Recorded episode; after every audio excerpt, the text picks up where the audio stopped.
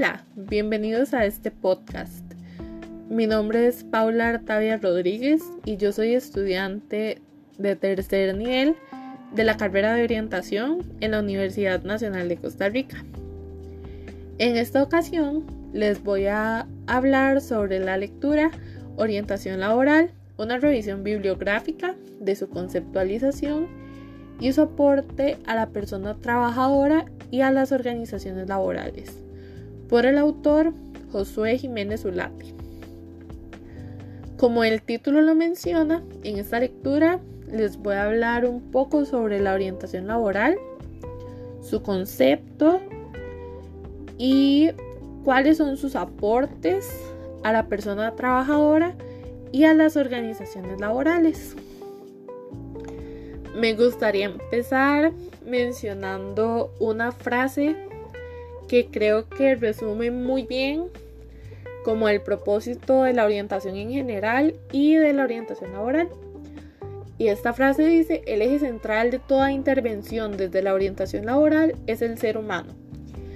Entonces, para nosotros como orientadores, el eje principal en todos los procesos de orientación laboral va a ser el ser humano. También, bueno, la formación de personas profesionales en orientación laboral y la orientación laboral como tal inició recientemente en el país. Acá en Costa Rica nació en el 2012 y surgió debido a las demandas y necesidades de las personas en este campo.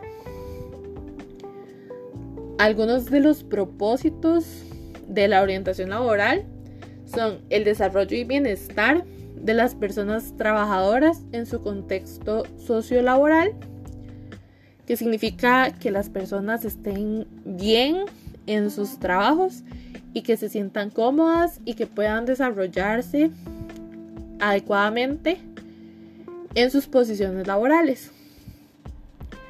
También la lectura menciona que en los últimos años se han dado muchos cambios a nivel de trabajo en todos los sentidos, pero principalmente porque ahorita hay más flexibilidad. Por ejemplo, las personas pueden trabajar desde la casa, pueden hacer sus propios horarios, pueden repartir su tiempo para estudiar y trabajar, etc. Y uno de los principales cambios que menciona la lectura es cómo han, han pasado muchas cosas que permiten que ahora muchas de las acciones que se llevan a cabo en los trabajos puedan darse de manera virtual y como esto trae tanto ventajas como desventajas.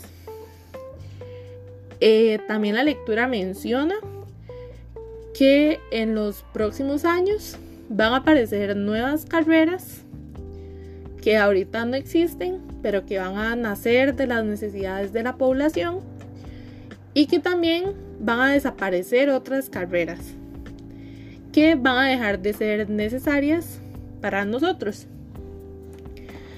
Habla también de la importancia de que las personas lleven procesos tanto vocacionales como de orientación laboral para asegurarse de un correcto de una correcta adaptación y desarrollo en los trabajos. Habla también de que las personas están en constante aprendizaje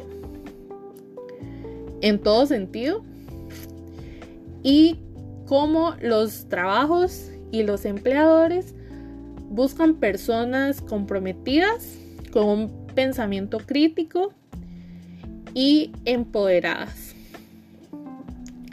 Además se habla de que la persona es responsable de su propia formación, o sea que es responsabilidad de la persona eh, ser responsable, estudiar y adquirir la mayor cantidad de conocimiento y experiencia antes de entrar a trabajar en algún lugar.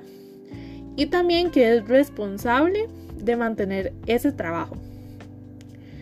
En este último de su responsabilidad en mantener su trabajo, entra un poco lo que mencionaba anteriormente, de la empleabilidad, que son las habilidades de las personas para obtener y mantener un trabajo.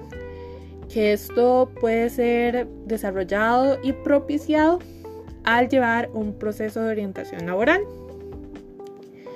Entonces, bueno, esos eran los puntos principales de la lectura.